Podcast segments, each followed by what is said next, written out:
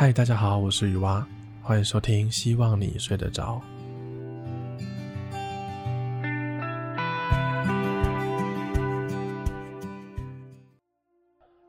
提醒各位，如果觉得速度太快，可以尝试调成零点七五倍，说不定也有不错的舒眠效果哦。那我们就开始喽。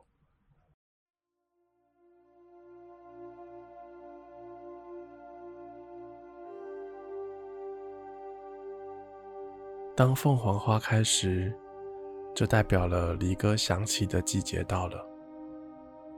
小杰抱着同学祝福的卡片，踏出了校门。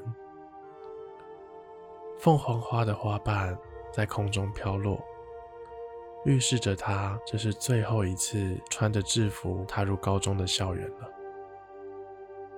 小杰远远的就看到父亲的车子停在一旁的临时车格内。他快步朝着父亲走去，小杰的心情忐忑不安，最后变成了小跑步。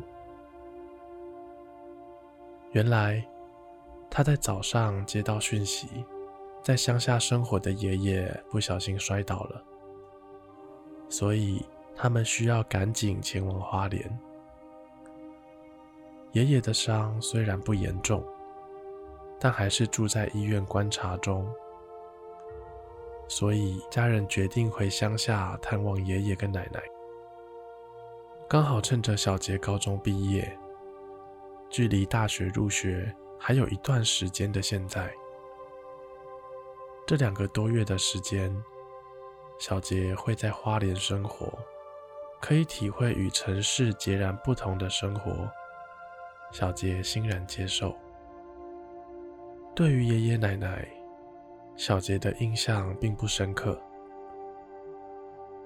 因为路途遥远，使得探望的次数变得很少。小杰家经营着一家电脑的软硬体店面，父亲母亲常年忙碌，难以抽出时间带他去看望爷爷跟奶奶。尽管小杰听说，在他幼年的时候，曾经有一两年的时间是爷爷跟奶奶带大的。然而，随着他的年龄增长，随之而来的也是更多的学业压力和生活琐事，反而没有太多机会再跟他们相见。坐上了车，小杰看着窗外的风景。脑中回想着爷爷跟奶奶的画面。车子下了交流道之后，紧接而来的是绵延不绝、起伏的山路。这段路程的时间不断拉长，从启程到终点，整整耗时了六个小时。在小杰的印象中，那模糊的童年印象。乡下的风景，三合院的轮廓，随着道路的变化，一点一点地浮现在他眼前。终于到了，把车子停在熟悉的院子。小杰克制住晕车还有反胃的不适，跟着家人一起走下了车。三合院里面绿树成荫，透过叶缝洒落的阳光。都像在欢迎他们的到来。这间三合院蕴含了太多爷爷奶奶的回忆，每一个砖块，每一个瓦片，都见证着他们历经的风霜。跟奶奶打了招呼后，小杰跟着家人们一起去附近的医院探望爷爷。好险，再住个一两个礼拜的院就可以出来了。回到三合院后，小杰的生活逐渐步入正轨。这片宁静的土地，跟在城市的氛围截然不同。随着时间的推移，小杰的爸爸跟妈妈因为生意繁忙，不得不返回，而小杰则会在这个花莲美丽的乡间小镇，继续度过一个半月的时光。而这段时间，小杰探访乡间的田野，品尝道地的乡土美食，跟附近的邻居互动。他渐渐地喜欢上了这片淳朴的土地。某天，因为再过几天爷爷就要出院了，小杰帮着奶奶整理陈年积满灰尘的仓库。突然，他发现了一把。年代久远的钓竿，看着这把旧旧的钓竿，小杰怀疑这个钓竿的年纪是不是比自己还老。他突然想到，去往山顶的旁边有一条小路，走进去大约十五分钟的路程后，就会看到一片湖泊。这个湖泊，当地人都知道，还蛮漂亮的。好险，大多数的观光客都还不知道这个地方。小杰平常在城市也有跟朋友钓过几次虾，他想着钓鱼跟钓虾应该也差不了太多吧。带着不知道是哪里来的自信，他跟奶奶说。我今天一定会钓很多条大鱼回去给他吃。于是，向奶奶要了一些鱼饵之后，小杰前往了湖边。经过一番折腾，小杰来到了湖畔。湖水如同一片碧绿的宝石，水面上倒映着阳光，金光闪闪。微风拂过。树叶在阳光的照映下闪烁微光，整个湖畔一片宁静。小杰站在湖边，不太熟练地将一条钓鱼线投入湖水中，钓竿在湖面轻轻地摆动，湖面泛起一圈圈的涟漪。就这样，时间慢慢流逝。突然间，钓竿传来了些微的震动。小杰心头一跳，毫不犹豫地用力一拉，鱼竿的另一头也感应到了小杰的存在。他在水中奋力抵抗。小杰感受到对方强大的力气，但他并不示弱，上演了一场。激烈的拔河赛，奋力的想把对方拉上来。经过一阵激烈的拉锯战，湖底的对手好像突然间没有力气了。他瞬间失去所有抵抗的力气，被小杰成功的拉出水面。然而，当小杰眼前的景象出现的时候，他很错愕。原本期待的画面是一条普通的鱼，会在地上弹来弹去挣扎。但当小杰定睛一看后，居然拉出水面的是一条香菇。没错，就是一根香菇。小杰抓了抓头，把香菇丢进原本要装鱼的篮子里。他继续绑上鱼饵。抛下钓竿，就这样，小杰一直沉浸在钓香菇中。他持续不断地将钓竿垂入湖水，与香菇拔河后，将它钓上来。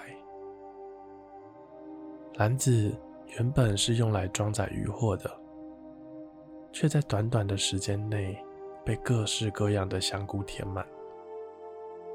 里面有杏鲍菇、红喜菇、金针菇、猴头菇，还有很多奇怪口味的香菇，比方说巧克力菇、抹茶菇、蜂蜜菇，还有沙士菇。夕阳西下，天色逐渐染上金黄。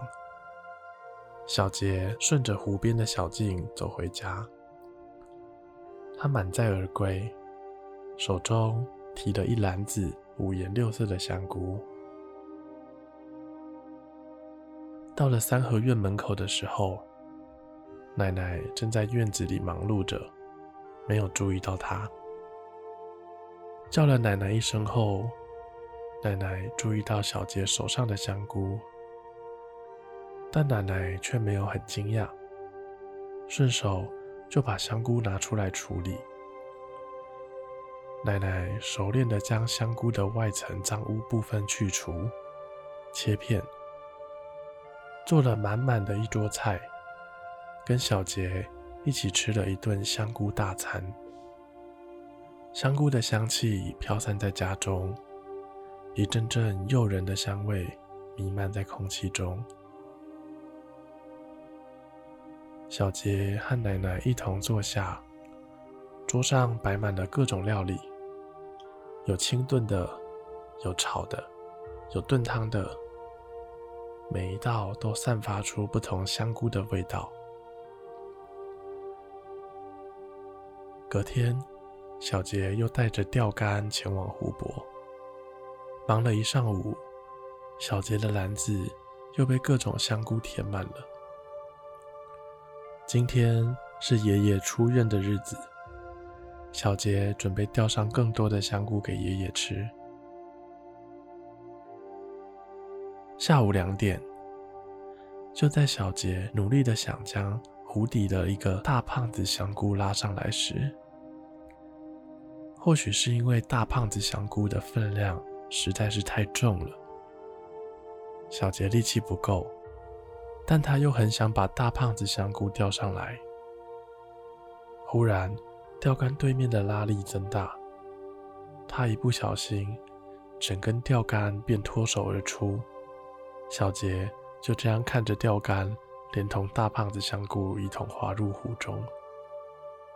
湖水被激起水花，小杰愣在原地。他弄丢了爷爷的钓竿。小杰尝试了好多种方法，都拿不回钓竿。坐在湖畔上，看着湖发呆。突然，这时候，湖面泛起一阵微波，一只巨大的章鱼悠然地出现。它的身体上长满了各种颜色、各种形状的香菇。小杰瞪大眼睛，心中都是大。心中满是诧异，章鱼饶富兴致地看着小杰，他的触角轻轻地拍打着湖面。章鱼开口问道：“你丢掉的是金钓竿还是银钓竿呢？”这个问题让小杰一时有些茫然。他听过金斧头还有银斧头的故事。所以小杰回答：“都不是，我钓的是普通的钓竿。”这个回答让章鱼感到有一点不开心，他的眼神充满着失望。因为如果小杰选金钓竿或者银钓竿，他就可以直接说：“你很不诚实，所以我要把你的钓竿没收。”说完后。章鱼就可以下班了，但小杰这么诚实，根据香菇王国的规定，他就必须要加班，要让诚实的小杰去香菇王国玩，而且还要充当小杰的向导。重点是还没有加班费，所以听到了小杰的回答后，章鱼感到很失望。叹了口气后，章鱼突然改变了表情，一副认真的样子。他宣布：“因为你很诚实，为了奖励你，所以我决定带你去香菇王国见见世面。”说罢，章鱼的触角抓住了小杰，也不管小杰同不同意，就把小杰往湖中丢下去。小杰恐惧地看着章鱼，虽然他也对香菇王国充满了好奇心，但他不想要淹死啊！就像是在坐云霄飞车一样，他被章鱼在水里甩来甩去，终于眼前出现了一阵光亮，应该是香菇王国到了。到了香菇王国之后，章鱼原本巨大的身躯缩小成了跟小杰相当的身形，这让章鱼看起来没有这么可怕了。小杰偷偷的看了他一眼，章鱼成为了小杰在香菇王国的向导，他引领着小杰穿梭在这个奇幻色彩的地方。香菇王国到处都生长着奇异的香菇树，香菇形状的彩虹挂在天上，有七种颜色，每朵云都是杏鲍菇的样子，